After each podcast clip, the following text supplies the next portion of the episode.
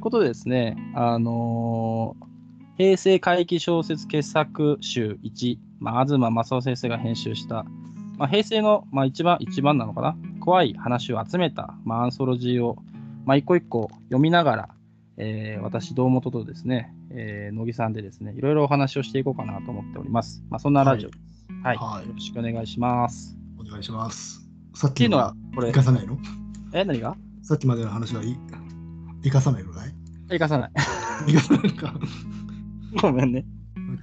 まあ、頭からいこう、頭から。あのー、俺結構ね、これ初めて聞いたような反応してほしいんだけど、俺酔っ払いって結構いいなと思ってね。うんなんかこうさ、なんかいろんなことがこうおぼろげになんか始まってる感じが結構好きでさ、はいはいはいはい。この風景のなんか景色、なんか光に照らされて、テカテカ青い葉の色やほにゃららが、うん、濃茶がくっきり見えるみたいなさ。たまにあるよね。あの、酩酊から入るっていう。ある？ああ、まああるかもね。まあまあ、まあ目が覚めるのと似てるようなもんかもしれないけどね。まあ、あと、うん、そうね。そこで、なんかこう、再生するみたいな感じなんだろうな。そうそうそう。だからなんかさ、出だしでさ、落ちてることがなんかすごいわかりやすいよね。わかりやすいねこ。の酔っ払いがさ、酔っ払ってます、いいのさ。だから、あそう、そういう展開なのね、と思いつつも、意外とその酔っ払って、まあ、寝ると、まあ、枕の音から素敵な歌が聞こえてくるっていうのもね、まあまあ、なんかドリーミーで悪くないなっていうふうな、うん。この展開。割とね、俺、これ結構好きだったんでね。なんか、あのー、アンニュイだよな。すごい。いや、めっちゃアンニュイアンニュイだし、なんか、なナーコスティックな感じ？全体的に麻酔的なんだよね、この小説ってさ。あ、まあ、それはもうテーマでしょ。だから。ああ、そうなのかうん。だってこれ、ね、まあ、酔っ払って始まるし、な。うん。あと基本的に思い出のについての話なんで、思い出なんてのはあれ酔っ払ってるようなもんなんで。ああ、そ。だし、あとその確信に触れるところもある種、あれじゃない、ちょっと意識が別のとこ行っちゃう話なんだから、それも酔っ払いの話よ。で終始酔っ払いの話だからからね、これ。ああ、これ聖なる酔っ払いの話だったのか。そうだね、聖なる酔っ払い。ああ、オラは死んじまっただ、だね。まあ、そうまさにまさにそういう話だよな。ね。うん、オラの神様だだよ。ね。う んでも、こう、まあ、後でそれ幽霊だったってわかるけど、うん、歌って、歌ってそれを知らせ、なんつうのああ、そうそう。自分をこうさ、知らせ方としてさ、うん、こう、歌でし知らせるっていうのもなかなかさ、あんまこれは珍しいね。ね、うんまあ、我々もどこまで怪奇小説を網羅してるかっていうのはあれだけどさ、うんいや、しかもこれってさ、ちゃんと回収されてないじゃん。まあそうだね。歌う歌うっていう例えば相手があのまあこれ幽霊として出てくる彼女が歌を歌う人だっていう設定もないし、ないしね。うん歌ったっていう説明もないし、うん。うん、これ何なんだろうなっていう。なんだろうね。うんまあなんか死者が問いかけるときにはそういうふうに聞こえてしまうってだけなのかもしれないけど、うんまあちょっとなんかね、変わ変わったなんかファーストアプローチだなって感じだよね。まあでもそれだけにだからこれはいわゆるちょっとこう脅かすような回ではないよっていう提示がまあもう2ページ目でされるから、あまあいい導入なんじゃない？まあだから酔っ払っててもいい気持ちっていう、あ、はいはい。そうかこう倦怠とうんなんつうのかな、物憂げな感じっていうので、はいはいはいまあまあちょっと、いわゆる普通の怪異とか幽霊とか心霊ではございませんよっていう。世界観の提示ができてるので。うん、いやこれめっちゃいいいいって言ってるもんね。天使よりももっと官能的でって言ってるもんね。うん。よっぽどよかったんだろうな。よっぽどよかったんだろうな。でも、この、なんつうんだろう、これ系の、なんつうの、説明ってやっぱ難しいよね。うん、まあ難しいよ。難しい。こういうの読むとちょっと気恥ずかしくなるんだよね。うん、まあね。まあね。わかるよ。天使よりももっと官能的でもっと本物のかすかな歌って言われちゃうと、ちちょっと照れちゃう。照れちゃうでしょ？うん。照れちゃうし、意外とそんなにイメージはできないっていううんところはある。でもこれやっぱ、どうなんだろうね。吉本バナナさん的書き方なのかな、これは。まあ、あとは、やっぱし、時代的な書き方だよね、これもね。うん。今これちょっと恥ずかしいんじゃないですか？これやっぱ。意味恥ずかしいよ。いいやよ読むのもそうだし、書くのも。まあね、どうなんだろうね。書いちゃうんじゃない？でもなんか、作家さんはさ、うん。ついさ。まあでもそんな、まあ、歌が聞こえると。酔っ払って寝るとすんげえいい歌が聞こえてくるぞって、まあ1、2ページで言ってんだよね。うん。で、12ページになると、まあそれとは、え？関係ないのか？一応そこまでは、その、それが誰かっていう話はしてないもんね。まあだから、しかも夢なのかどうなのかも定かでないという。あねうんそれで、まあ次のページ行くと、まあ三角関係やってたんだぜって言って、うん。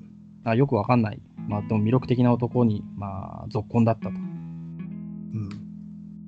一過性の爆発的な恋を女にもたらすような感じの人っていう。なんだわかるようなわからないような。わかんない誰なんだろうね。うん。ダメな男なのか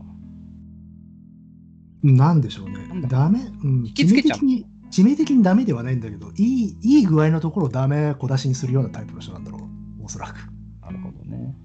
まあだってこういう関係作っちゃってるのは明らかにダメな男ですよ、これ。あまあ三角関係だもんね。三角関係でしかも両方の女の人を部屋に入れてんだからね。これすごいよね。でまあ、まあそれをちょっと楽しんでるところあるんだろうけどな。うん。あーまあ、その状況をね、男がね。うん。まあ、その相手が、まあ、春っていう名前の、まあ、女性と。うん。でわけわかんないよね。二人とも憎み合ってんのに、その男の家でずっと待ってたりするんだもんね。そうね、まあそこのシチュエーションが、なんですかね、やっぱ90年代初頭的ですよね。敵だね。こういう不自然な恋愛ゲームは今書くのは恥ずかしいと思いますよ。やっぱし。リアリティないしね。まあ、ないけど、うん。でもなんかやっぱり、そなんだろうな。そのスタイル自体は別に俺はいいなと思ったの。まあ、遠く眺めてくる感じでね。なあまあだからこう真に迫ったものというよりかは、あの出来合いのいいものを見てる。そうそう。うんだいいツボだな、みたいな感じで、これを、この小説は読んでる。まあだからこう、リアリティとか、シン食ってるとかっていうことよりも、まあ、まあ、ウェルメイドないい作品をあ、見ているそうそうそうそうそうそうそうそうそう。細工が効いているっていうかな。うん。まあでもそういうのがあって、まあ、三角関係して三角関係してたと。うんでもまあ、あんまそれも長くは続かなくて、男はどっか逃げちゃって。うんで、この春の方はさ、すごいね、パリに行っちゃうんだもんね。やっぱいい女なんだよね。いい顔は女なんでしょう、おそらく。ねで、ふいや、2人とも多分これいい女で、まあね。当時の先端を行っていて、まあ、自立もしているんだけど、適度に甘えることもできるというような、ね、感じで。うん。まあ、その人もパリに行ってね、年寄りのパトロン見つけてみたいなさ、そういう話ができちゃうんだからさ、うん。これはすごいですよ。まあ、だこれ、じやっぱバブルぐらいの話なんですかね。これどうなんだろうね。た多分そんなノリでしょ。ああ、1989年。いやもうバブルが走ってるちょっと手前ぐらいのところですかね。だから、めちゃめちゃは浮かれてんだけど、ちょっともう検体も訪れているというか、ちょっといつまでもこんなもん続くのかみたいな空気感。あるね。うん倦怠感はすごいあるね。ナーコス。まあ、その、まあ、春を思い出したと。うんで、まあ、で、さらに飲んで、ん ?13 ページいくと、まだ飲んでんだね。とにかく飲んでる。飲んでるこれなんでこの飲んでんだろうな。え？いや、やっぱ、そうなんで飲んでんだね、こいつ。アル中ですよね、結構。ねえこれだいぶ、だいぶ中だよね。まあなんかその、後半に行くと、まあ、春もアルコールで死んだみたいな話もあるから、それに引っ張られてるのかもしれない。のもあるし、あとはやっぱし、なんとなくちょっと満たされてないんでしょうね。ねえだから、春に会うために酔ってんですよ、この人やっぱ。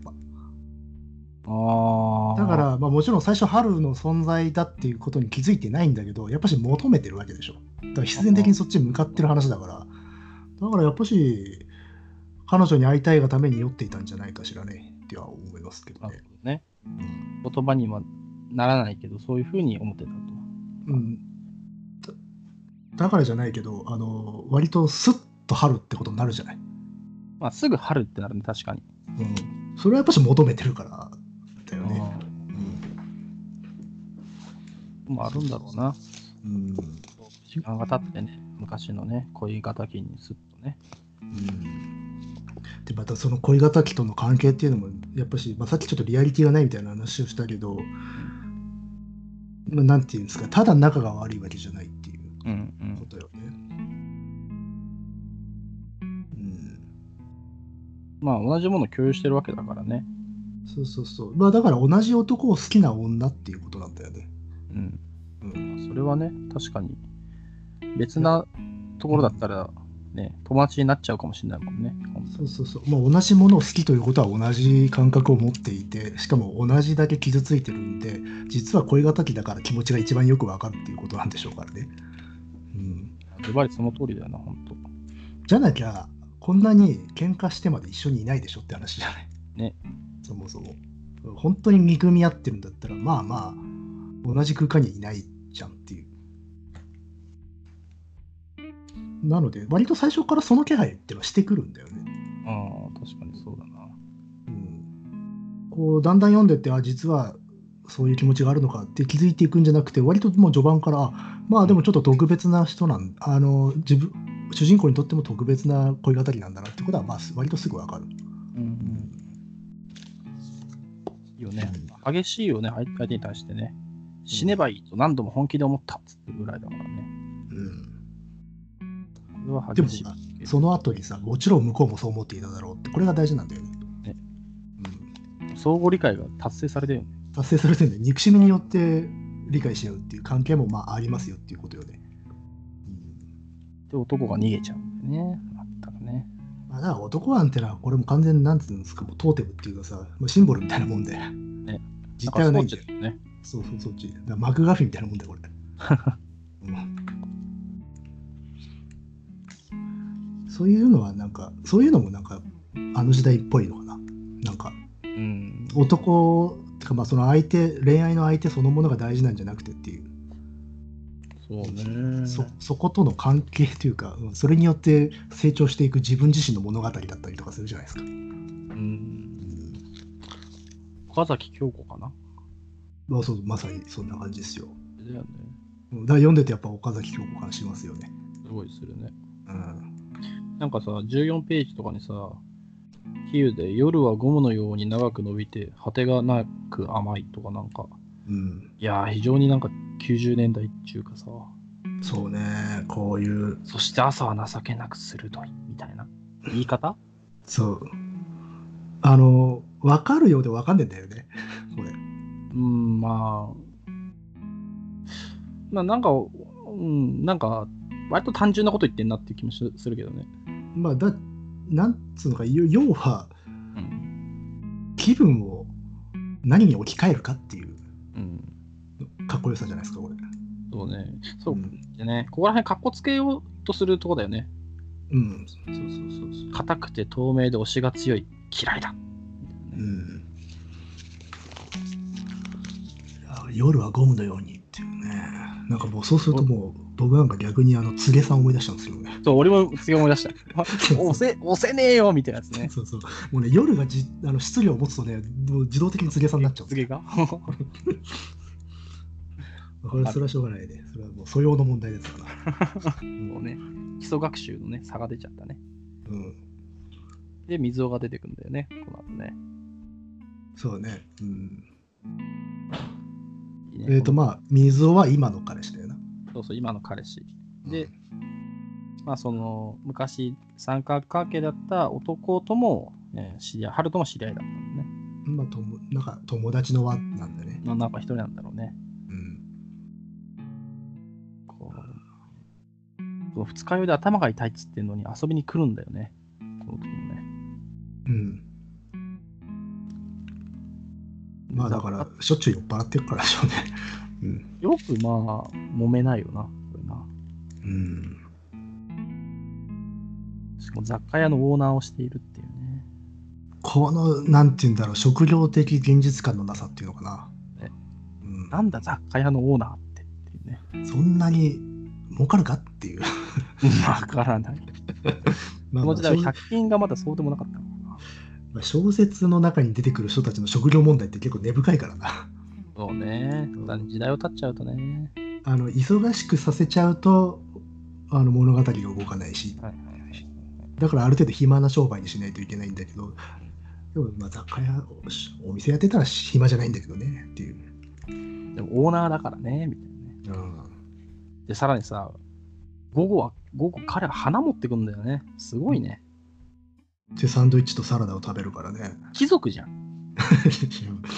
だからこれっていうのはさ、何なんでしょうね。僕割とやっぱこれ、さっきから言ってるようにあの時代で片付けちゃうんだけど、昔の人たちは本当にこんなことやってたのかね。さあ。我々よりも多分10個以上、20個近い上か、これ。うんてかね、だって、すごい酒臭い女性にさ、もう、花とまあ、サンドイッチとか持ってきて、寝たきり状態の状 状態でキスまでするんだよね。そうっすよ。もう映画じゃん。まあね。まあでもそんなこと言ったら村上春樹とか読めないけどね。まあ、村上春樹はちょっと置いとこう。置いとこまあまあまあ、あれ、あそこまで行くとファンタジーだからな。う。うん。あれは置いとこう。あれだともう1ページでずーっと話さなきゃいけないからなっちゃうから。で、まあねちょっとこう、今の彼氏とのいい感じっていうのかな。うん。うん。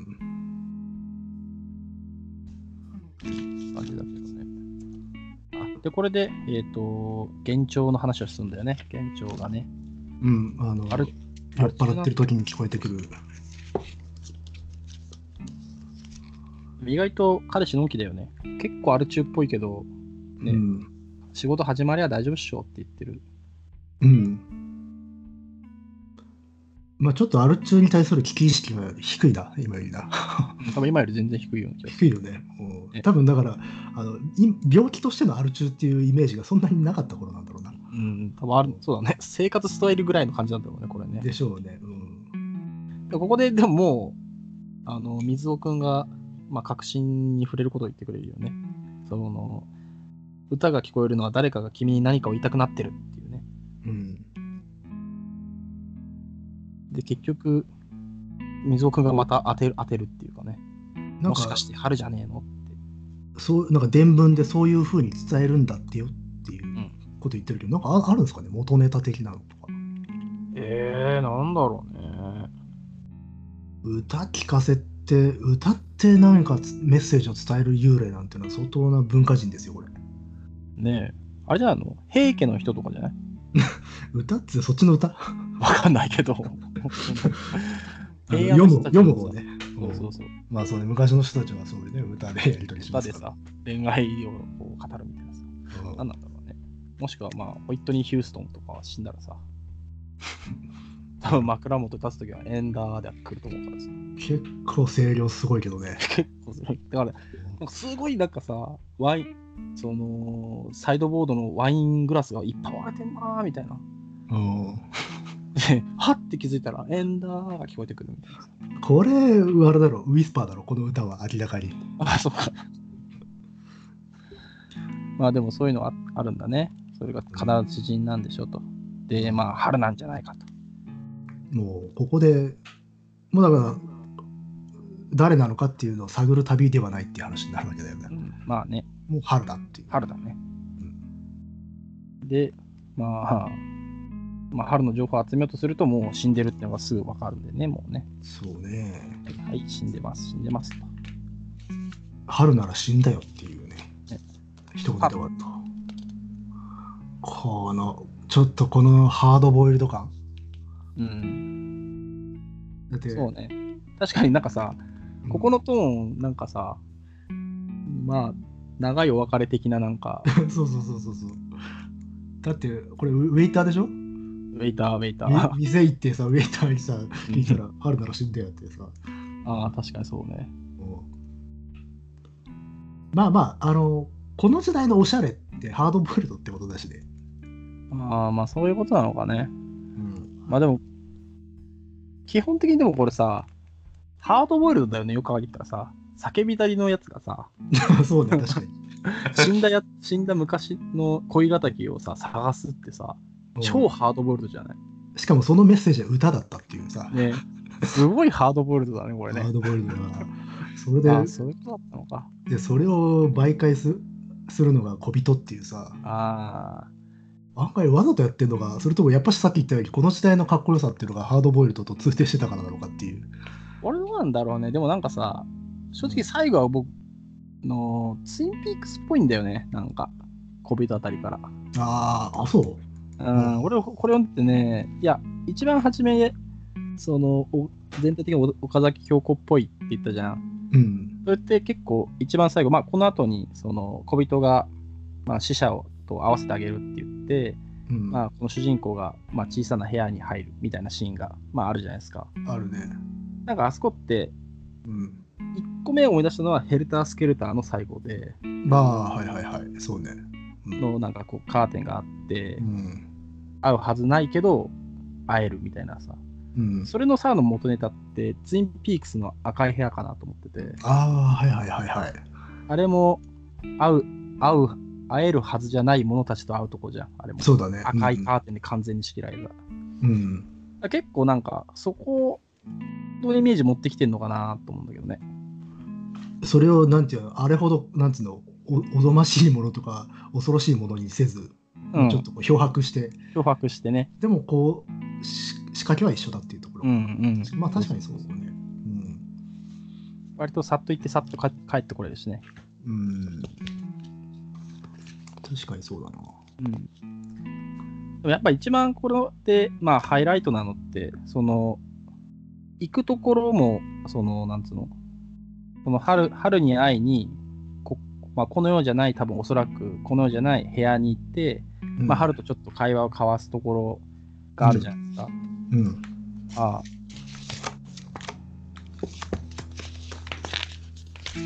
何ページぐらいだろう？何ページだっけな。えーっ意外とと、なんか、先だね。あ意外と先だったな。まあでも20、うん、31か。その部屋に行くのは。そうだね。うん。その小人に、まあ、連れられてなのかわかんないけど。で、不思議な部屋入って。でも、ここではあんま話さないよね。そんななんか大事なことはね。そうだね。うん。会いたかったみたいなさ。本当に昔の旧友にさ、あったかのようなさ。うん。まあだから、言い残してたことをうん言いに来たというか、回収しするために会うっていう感じで。だからもうこの時点で春も主人公も結論が決まってんだよね。まあ、そうね。うん。会いたかったから、今会ってるってね。うん、でもいいな。多分言いたいことがお互いにあってっていう。そううんでもね、ここはね、この後の流れは結構俺好きなんだよね。うん。俺はね、好き。35ページでさ、その、あの時、あの嵐の時も、私あんたにキスしたかったみたいなあたりはね、うんな割とキュンときたわ。まあいや、実際ここはキュンとくるとこじゃないですか。うん。なんかさここやりたいわけでしょだって。うんそうそうそうそう。うんだから、喧嘩してたけど、うん結局は なん、そういうところでは通じ合ってたっていうさ、それを死後確認しているっていうのがなんか、うんキュンとしたな。まあだからお互い気づいてたんだけどっていう、まあうんちょっと立場的にそれを言葉にできないという。ていうか、あの生きてる時は憎しみ合ってるからこそ好きになってるわけで、そこで仲良くなってしまったらその関係壊れちゃうからねっていう。ねだからで、死んだことでようやくそこの呪縛から解かれるっていうことだから。ね、うんなんか死んで素直にはなやっと話せるっていう感じね。これはね、なんか、キュンときたね。で、その後の過去過去のやつもよかったな。割とここでもそれ言って、パタンってしまっちゃうよね。そうね。うん。で、戻ってきて、で、過去の回想だよね。その、キスしたくなったあの嵐の時の。うん。まあ、なんでしょうか。探偵小説でいや、ここがまあ、発端というのか、真相というのか。まあ、そうだね、そうだね。ここが確かに、うんあれ小説で言えば発端だね。うんなぜかっていうのはこれだよね。まあ、だから、この思い出があったから、うん、主人公は多分、春の存在に気づく前から春を求めてたわけでしょ。そうだね。うんああ、ここがホワイなわけね。探偵小説でいうとほうそうだね。ああ、いいね。いいね。ただ、ここは割とね、読んでて思ったのは仲良すぎだなと思ったね、ちょっと。あ、本当？いや、でもこれさ、こここまでいっちゃったらもいやいや、でもいや、この仲のいいのはさ、あれだよね、もう、もうおしまいだからだよね。う、あ、そう、それは、三そうそうそう、間違いなくそう。うん。もうそれを二人とも分かってるって書いてるもんね。うんで、もう会うこともなくなるよなって書いてる。まあ、あくまでだからそこのなんていうの真ん中にいる男を軸にっていうかうんまあシンボルにした、そこの状態関係だからこそ築き上げた絆なんだよなっていうそうそうそう。だだから仲良くなったらその絆は当然なくなるっていう、うん。そうねねそそれに気づいているからもう終わりだからこそちょっと本音が出てしまったっていうところですよねだから37ページに私が近いわよって言ってるのは、なんかいろんなことを含んでそう言ってるんだろうね、これはね。そうだろうね雷の話をしてるけど。うんちょっと私たち近づきすぎたかもねっていうことでもあるしいろんな何か次の割が近い。も近いも近いよっていうことでもあるしっていう。うんえ、で、うん。で、この雷とか雷雨って割とこういう装置として使えるんですよね。まあ舞台としてはね、うん。それはいいよね。あのー仲良くさせるとき、とりあえず外雷雨にするっていうやり方あるじゃないですか。いやまあシチュエーションはなんかまあ浮かぶけどさ、まあね、ドッピー感だったらね、あんまり絵にはならないしね。ならないんだけど、そうそうそう。うんでもね、やっぱここまで来るとね、なんかその、出だしのかっこよく書いてる文章、割と我々腐したじゃないですか。そうだね、ちょっと恥ずかしいなって言った夜はゴムのように、はははっつってたけど、この頃になってくると、うんちょっとかっこよく書いてるところはね、そのまま割とかっこよく読めちゃったりするんだよね。まあ俺はね、あーあー、いや、それはわかるわかる。うん。このね、38ページで真ん中あたりでさ、うんえーなんかある種の貴重さだけがそこにしんと光っていた、みたいな。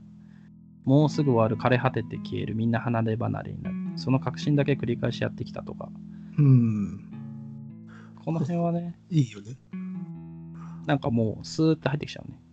やっぱりそれは単純に載ってるからでしょうね。書き書いてる人もね。あと、なんだろう。いや、ふ普通にだってここはすごくセンチメンタルじゃないですか。センチメンタル。でもなんかさ、この感覚はだけはね、この話の中で、基本的にはイミテーション的な楽しみ方してるけど、ここだけはなんかね、割とグッとくる。真に迫るもんがあと、リあアリあ、ある種リアリティがあった。いや、ある。特にやっぱ20代前半の、まあうんまあ、ここの人たちは違うけどさ、やっぱ大学卒業してうんみたいなところに重ねるとさ、ああ、それはあるわな。すごいここら辺はよくわかるね。そこがある種の貴重さで、で終わっちゃっても、みんなバラバラになるっていうのはね、うんそ。れだけみんなお互い分かってるっていう状況は、ああ、わかるなーって思ったな。まあ、青春だよな、ここはな。ね、ハードボイルドのね、Y の部分は大体青春っていうね、そうなんだよね。うんうん、やっぱりそういうのがね、その甘さがね、ハードボイルドのいいとこだよね、きっとね。うんまあだからなんかこう青春の定義っていうのは関係性が外側から規定されてる中でつ作られるそれぞれの思いとかだったりするんだけど大人になると関係性自分で作んなきゃいけないじゃない、そうね。それの最後の瞬間なんだよね。あ外から与えられた関係という意味じゃ、だからモラトリアムの話だったんだよこれ。もうそうだね、本当のモラトリアムだね。うん。なるほど。ちょっと最初意識してなかったけど確かに青春として見たら青春だなこれね、うん。うん、ハードボイルドだし、青春だったね。そうね。怪奇はどこ行っちゃったんだろうね。いや怪奇はもうぶっ飛んでるでしょここは。ね。まあ、はうもうあくまでそう装置お膳立てだよね。ね。うん。まあ、だってしかもあのなんつうの？ん。あの小人さんによの、まあ、霊媒によってさいざなわれたあの部屋もさあれまあ要は精神って心の部屋じゃない？ああ、記憶の宮殿みたいなもんだからさあれ。はいはいはい。うん、だからそうなると怪奇ではなくなってくるよなっていう。うん、まあ怪奇、っていうか、うんまあ超常的な、頂上でもないかもしれないもんね。まあ、いいさ、いいさって感じだよな。うんもう、もう、もうそろそろ終わりだもんね。39ページだったらもうんう、39ページも、ただずっとこうして仲良くこの部屋にいたような気ばかりした。仲の悪いふりばかりしていたようなっていうね。もう完全に終わりの風景だよね。まあね。うん。でもここでもすごくやっぱ象徴的なのはさその男の位置づけうんうん。あの2人のやり取りがさ雨まあすごい雨久しぶりでってなってどこにいるのかしら何でもいいから無事でいてほしいわあっていうあ。はいはいはい。これはだから要は男どうでもよい良いんだよねあの男に対して自分たちが抱いている気持ちを共有してる仲間なんだからっていうそれがよく表れているなっていういいセリフだなと思いましたよ。ここは本当でもいいんだよな。なんか、ぜ序盤腐したけど、ここは本当にいいんだな。というか、我々割割とさ、こういうセンチメンタリズムに弱いんじゃないか、いやまあそれもあるしあとそのなんつうの序盤の方で格好つけてるように見えてくる道具だってもさセンチメンタルになりゃそれはやっぱし生きるんだよ。うん、うん、そういうことなのか同じ小道具がちゃんと光り輝いてくるんじゃないですか。な。あそ。の背景がこうなってくれば。ただそれは別のクールなシーンで見たらそれはやっぱしちょっと作り物感って出てきちゃうんだけどっていう。うん、うん。まあ、それで過去の話が終わって、うん、小人の部屋を、小人の店か、店を出るのか。そうね。2時間ぐらいちょっとあっちの方に行っていたと。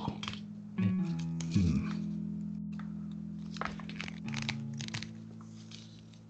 うん。でも、でもいいね、このさ、あの、40ページ最後のさ、うんセリフはいいよ。明日から酒量が減るような気がする。わざとらしいかしらっていうこのさ、ああこれはなんかいいよね。そうねなんだかさ、あのいいなんていうのかな照れ隠しっていうかさうん。あこれなんかあの小説のそそのものに対する照れ隠しでもあるよねそうそうそうそう、そんな感じだよね。なんかね。このセリフ言わせるのはさ、恥ずかしいもんね。恥ずかしいけどぎでも逆にこれ言わせたいぐらいやっぱ格好つけてる意識はあったんじゃないか、うん、そうかもね。まあ、あとやっぱしちょっとこう主人公が酒飲んでたのもやっぱし春を求めてることってことなんだろうしね。うん。まあ単ね。純に額面通り受け止めれば。うん。うん。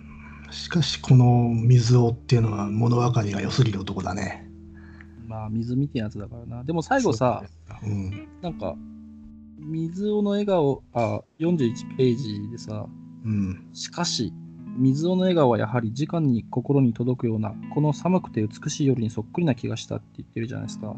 うん初めはさ、夜ってなんかゴムで嫌だって言ってたけどさ、こうん。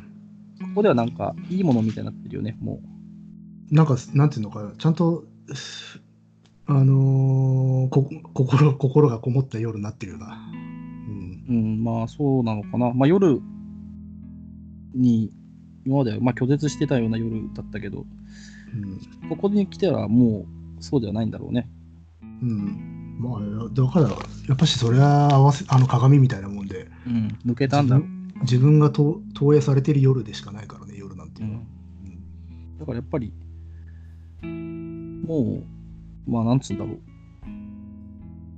通り抜けたんだろうね。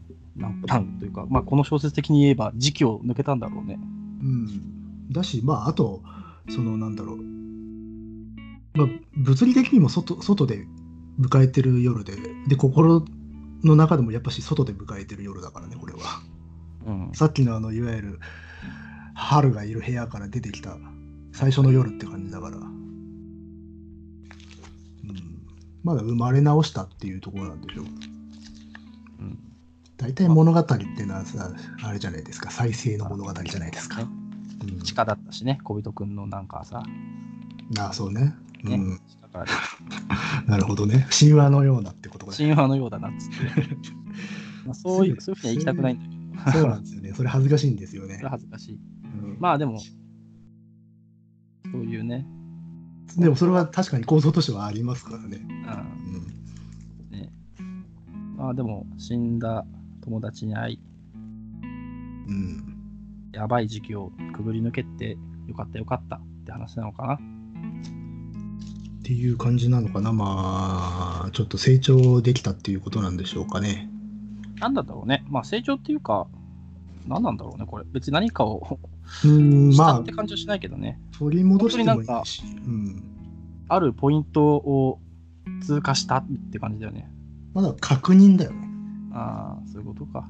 だから春を通して自分の今のありようを再確認するための儀式っていうことなんでしょうね。それでまあ自分が分かったっていうことなんでしょうから。うん。まあでその春ってのはおそらく自分だったんでしょうしねおそらくはある種の。うんうん。あ、主人公にとって？そうそうそうそう。まあ自分と同じようなものも持ってた人だったわけでしょうおそらくは。そうね。まあ、青春に蹴りつけたってことなのかな？これはじゃあ。まあそうでしょうね。置き忘れてきた青春のなんか問題に対して一つ回答を書きに行ったっていうような感じなんじゃないですか。なるほどね。うん。まあでも基本的になんでしょう、こう、例えば友達とかだ女同士とかこう一対一の物語って必ず自分の物語じゃないですか、それって。うんうん、うん。そまあ、そいつ通して自分を見るっていう話がほとんど多いわけでさ。はいはい。まあだからやっぱし、やなんだかんだでやっぱ青春小説のところはあるんでしょうね。まあ、つまりだな、吉本バナナ作ある体験は、ハードボイルド青春物語だったそういうことになりますかね。となりますね。うんなるほど。いやーえーで、まあ、あれかな、ちょっとあまり触れなかったけど、まあ、ちょっとレズビアン的なものというのも。まあ入ってます。レズミも、まあ振りかけてあり。これあれだね。星4つあ、そういう仕組み？システム？ちょっと1個ぐらいちょっとやってみようかなと思って。そ それを言うと、ちゃんちゃんってこうなるから。星4つは何？いい感じなのそれ。5個が最高？5が最高だかあじゃあ相当いいじゃない。ら。まだ一発目だからね。なるほどね。あ、ちょっと甘いのかな？こ これ、こっから先、星調整入るかもしれないけど。うん。まあそんな感じですかね。まあ、でもあれだね。こう全体的にやっぱ臭いですよね。ああ、まあそれはしょうがないんじゃん。うん。そういう芸風、芸風っていうまあ、か、芸風、うん芸風だよな。芸風だスタイルというか。でも、やっぱね、センチメンタリズムに弱い、弱いのか、まあ自分が弱いせいかもしれないけど、うん。割と俺はね、いい、良かった。読後感は。まあ、読後感はね、爽やかですよ。。そうん。なんていうか、結構ね、僕は読んでてギリギリのラインだった。あ、本当？じゃあ星何？星何？3.5。ああ、そうかそうか。だからギリギリのラインっていうのはそのあのこれ以上いくとちょっとこう匂い立ってくんじゃねえのっていうラインを本当にこう淡いを移ろってる感じだったな。まあね。まあ結果収まってるくれたのでっていうところではあるけどこれもちょっと筆走ってたらもっと臭くなっちゃうんだろうなとは思うけどね。まあね。でも、初めの方はね、もうどうしてもね。まあだしあとさっきそのなんていうのすごくあの外の雷雨うん。を見ながら一緒に過ごすところもちょっとウェットになりすぎてる瞬間はちょっとあったなって思ったけどただ引き返してはいたね。うん。うんっていう感じかな。うん。いや、でもさすがだなと思いましたね。でも、トータルで。吉本バナナなかなかやるなと。なかなかやるな。いや、いやなんかすごいですよ、やっぱし。まあね。この人はね、俺、売れると思うよ。この人は来るね。来る、来る、来る。なんか賞取りそうだよ。なんか取るかもしれないね。あと翻訳しやすい。ああ、そうね、翻訳しやすいね。うん、あと、あとお父さんすごい偉い人なんじゃないかなって気がする。そういう教育的なとこまで見えた？見えたね。ちそうょっとバックグラウンドがバックグラウンド見えたか。よしじゃあバックグラウンド見えたところで今日は終わりにしよはい。はい、ではありがとうございました。ありがとうございました。